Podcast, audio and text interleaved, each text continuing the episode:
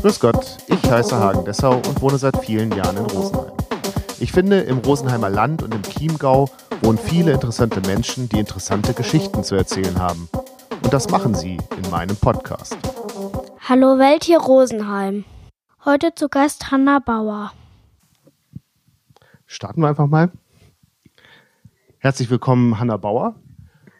Du bist ähm, eine Schülerin am Ignaz-Günther-Gymnasium in Rosenheim und du bist Cellistin und in dieser Position bist du Mitglied in der Deutschen Streicherphilharmonie. Genau, ja. Erklär doch mal bitte, was das für ein Ensemble ist. Ähm, das ist in erster Linie ein Streichorchester mit Jugendlichen von 12 bis 18 Jahren aus ganz Deutschland.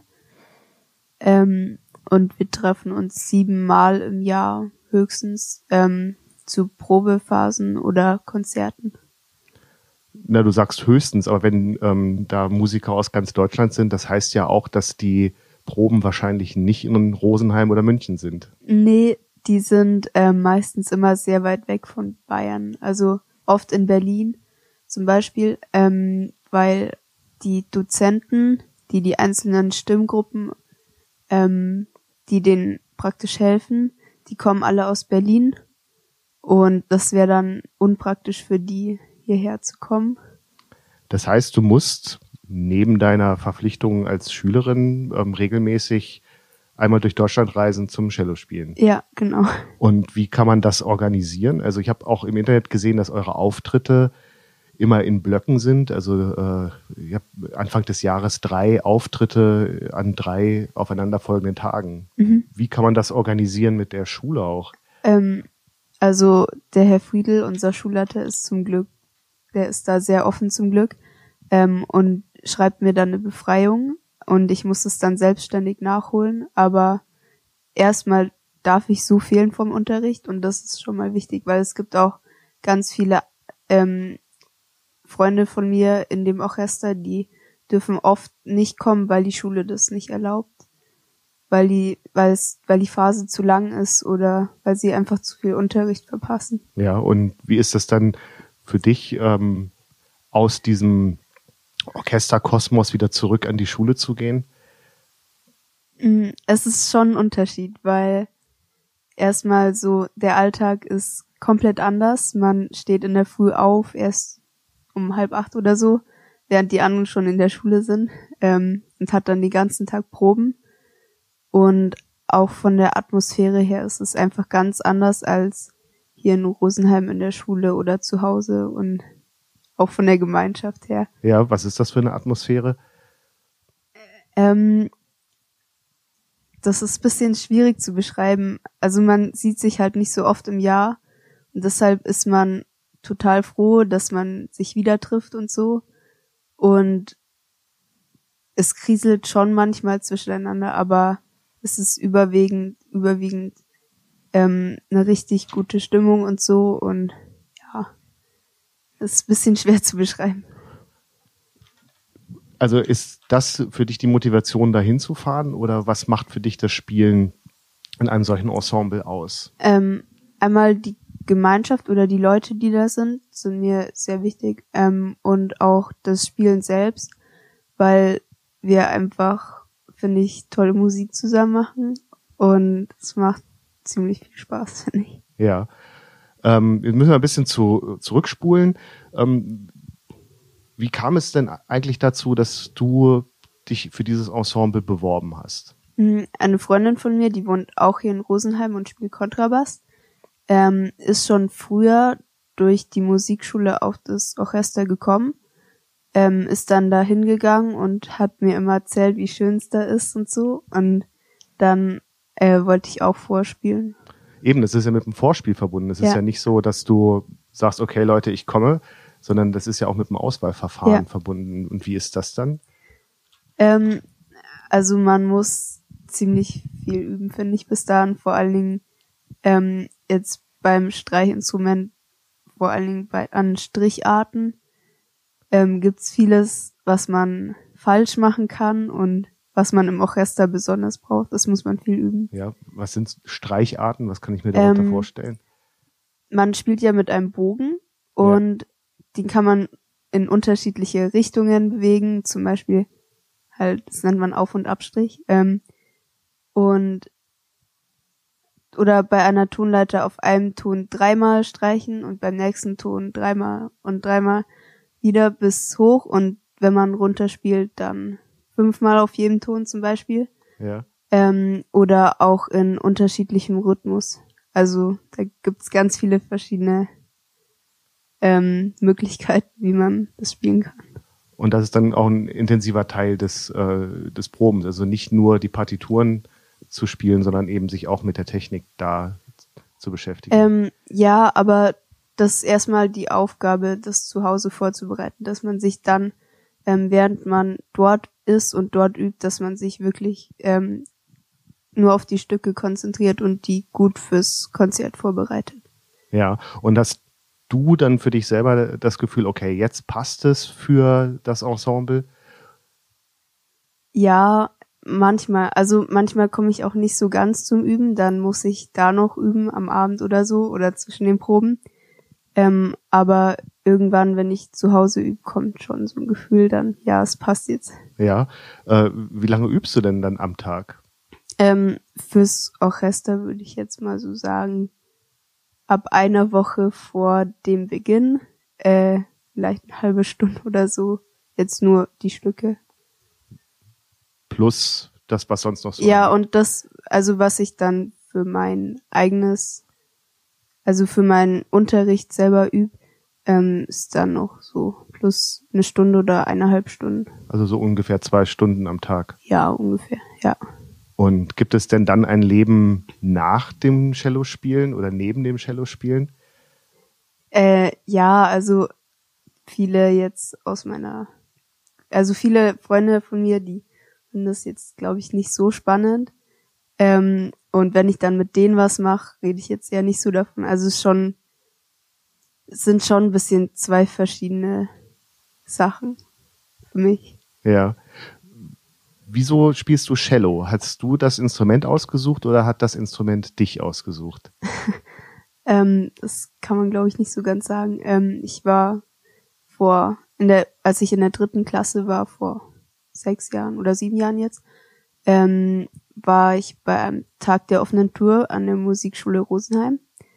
Ähm, da habe ich Geige ausprobiert, Klavier, paar Blasinstrumente, ich glaube Querflöte oder so, ähm, und eben auch Cello. Und meine Eltern haben mir jetzt immer erzählt, dass sie mich dann irgendwie, dass ich gar nicht mehr gehen wollte und so. Und ich glaube, so ist es dann zustande gekommen, dass ich Cello spiele. Ja, und was äh, heute mit ein bisschen Zugang zu dem Instrument, du sagst, es ist sieben Jahre her, äh, was fasziniert dich am Cello-Spiel? Ähm, ich finde, das Cello kommt der menschlichen Stimme am nächsten. Also es kann total tief spielen oder klingen, aber auch richtig hoch. Und ich finde einfach, der Klang ist ähm, nicht vergleichbar mit anderen Instrumenten.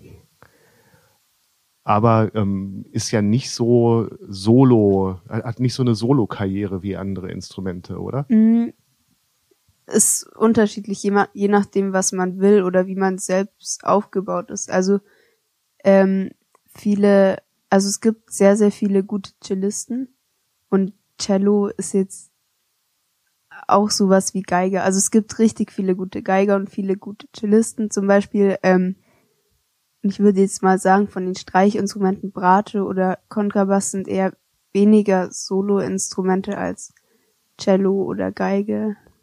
Also das kommt ganz auf einen selber drauf an, ähm, ob man lieber Solo spielt oder im Orchester. Und ist äh, Solo-Cello für dich eine Option? Mm, eher weniger, weil ich vor Konzerten immer total aufgeregt bin und wenn ich im Orchester spiele, ähm, bin ich viel entspannter und es macht mir mehr Spaß. Also es ist auch schön, wenn man Solo-Konzerte spielt und dann das gut macht und so, aber mir macht Orchesterspielen sehr viel mehr Spaß. Weil es dann nicht so sehr um dich geht, oder? Ähm, der Druck ist nicht so groß. Ja. Und, und wie bekämpfst du den Druck? Äh, das ist ja wahrscheinlich was, was andere Menschen auch kennen, wenn ein Auftritt ist oder eine Aufführung, dass man äh, eben so einen Druck spürt. Äh, wie gehst du damit um? Ähm, ich versuche mich abzulenken. Zum Beispiel ähm, höre ich bei Konzerten höre ich eigentlich einfach den anderen zu, die da spielen und versuche einfach möglichst wenig an das zu denken, ähm, dass ich dann noch spielen muss. Und sonst habe ich eigentlich noch keine so richtige Technik entwickelt. Aber das, das ist ja immerhin was, also schon mal, wenn es hilft, ist doch super. Ja. Also ähm, ich habe jetzt so vom Schwimmen ähm, die, jetzt fällt mir der Name, äh, Michael Phelps, äh, der ist immer mit großen Kopfhörern auf die Bühne, ähm, also ins äh, Schwimmbecken gegangen. Mhm.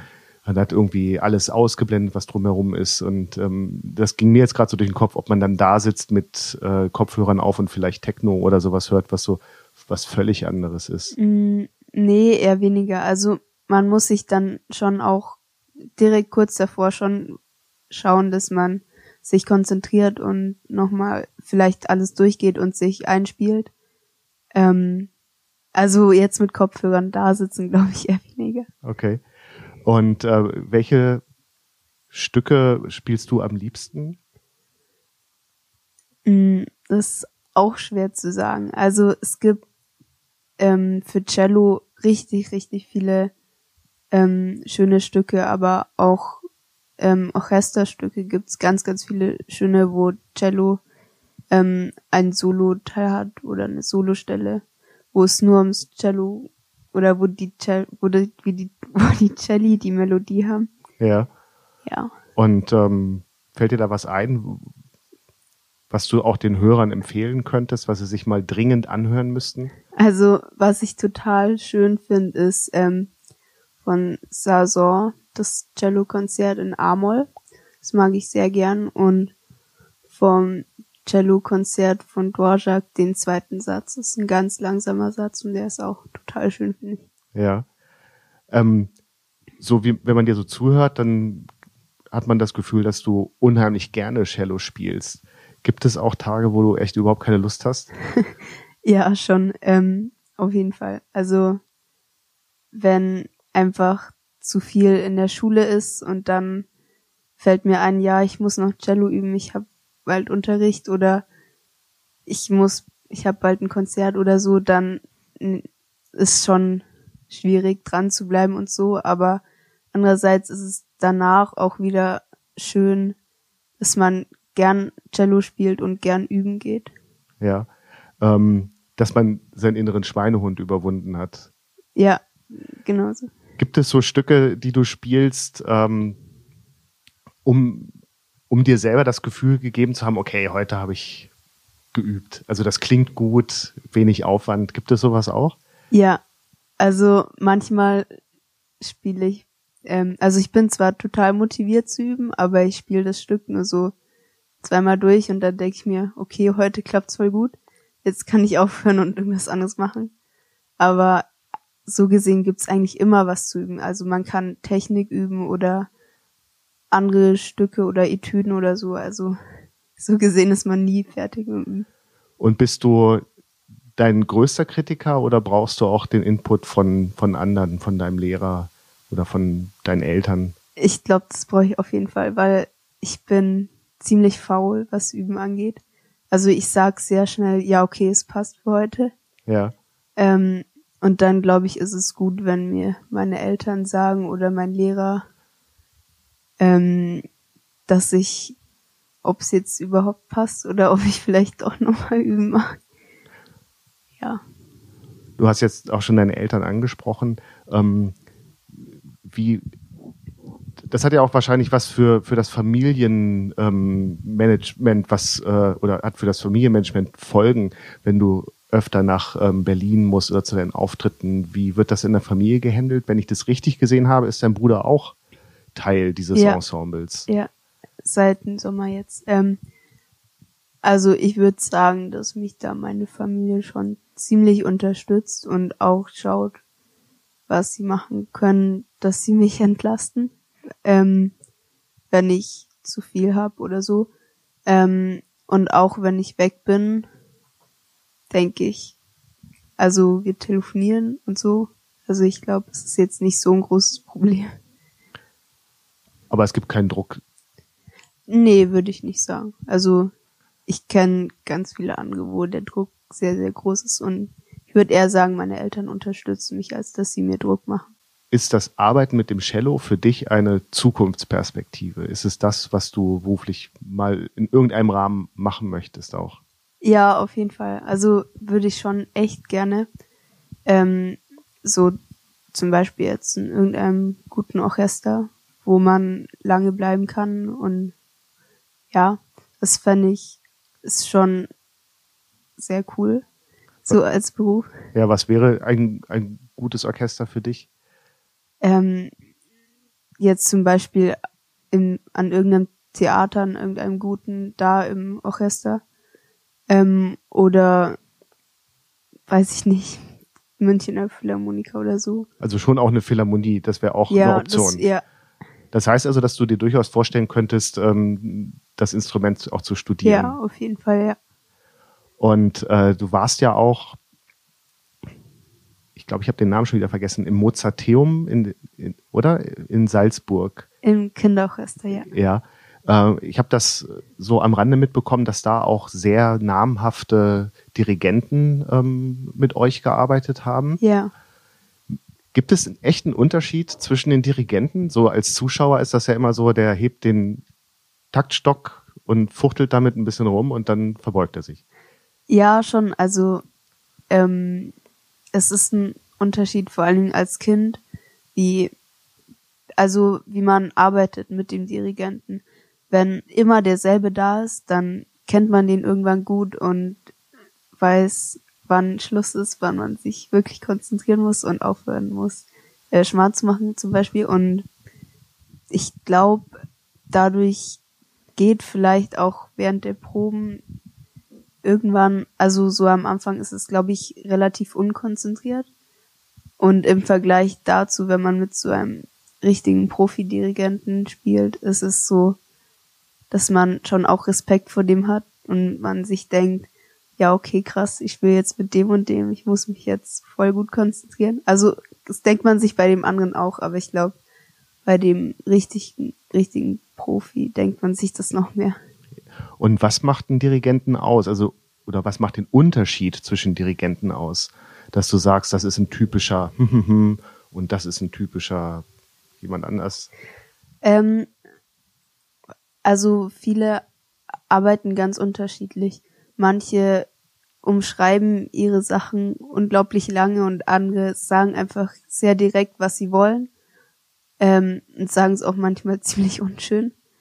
Aber ich bevorzuge jetzt persönlich die Leute, die das direkt sagen, weil man dann einfach genauer weiß, was man machen soll oder was man anders machen soll ähm, und nicht so lang drumrum geredet wird. Ja. Und hast du schon mal das ähm, gleiche Stück mit zwei verschiedenen Dirigenten gespielt? Mm, Ja, wir hatten in Berlin eine Probe mit einem ziemlich berühmten Dirigenten. Äh, und da haben wir davor es mit unserem alten oder halt derzeitigen Dirigenten geübt, mit dem wir immer spielen. Und dann kam der andere eben und hat es mit uns geübt. Ich glaube, du darfst den Namen ruhig nennen. Das ist äh, Mark Minkowski. Okay. Und ähm, der hat einen anderen Ansatz dann an, an das Arbeiten. Also hast du, die, was ich mich frage, hat, ist das dann ein komplett anderes Stück mit einem anderen Dirigenten? Ja, also ich fand damals, dass er war ein direkter, also er wollte vieles anders als unser anderer Dirigent ähm, oder hat manche Sachen schneller gespielt. Ähm, also es ist schon ein Unterschied und ich, ja, ich weiß nicht, ich glaube, ich würde tatsächlich den anderen Dirigenten bevorzugen, weil er einfach viel direkter ist. Okay. Ähm, wie ist es mit dem Cello in der Popmusik? Ja. Also mir, mir fällt immer nur die Band, ich weiß nicht, ob du die kennst, die Band Apocalyptica ein, die ähm, eben mit vier Shelley auf der Bühne Mhm. die Stücke von Metallica nachgespielt haben, aber da hört es bei mir dann schon auf immer. Ähm, es gibt, also es ist, glaube ich, wirklich Geschmackssache. Ich persönlich mag es jetzt nicht so gern. Ähm, also da gibt's noch welche, die heißen Two Cellos. Die machen beides. Also die sind machen so Pop-Sachen, aber auch richtig klassische Sachen. Ich glaube, es ist einfach Geschmackssache. Ich mag es jetzt nicht so gern. Also sollte in der Klassik bleiben. N nee, muss es nicht. Also es darf jeder machen, wie er mag. Ähm, wir haben eben schon gesagt, dein Bruder spielt äh, auch in dem Orchester mit. Der spielt ähm, Kontrabass. Mhm. Äh, ihr habt ein Klavier zu Hause stehen. Äh, habt ihr auch so einen Hausmusikabend? Nee.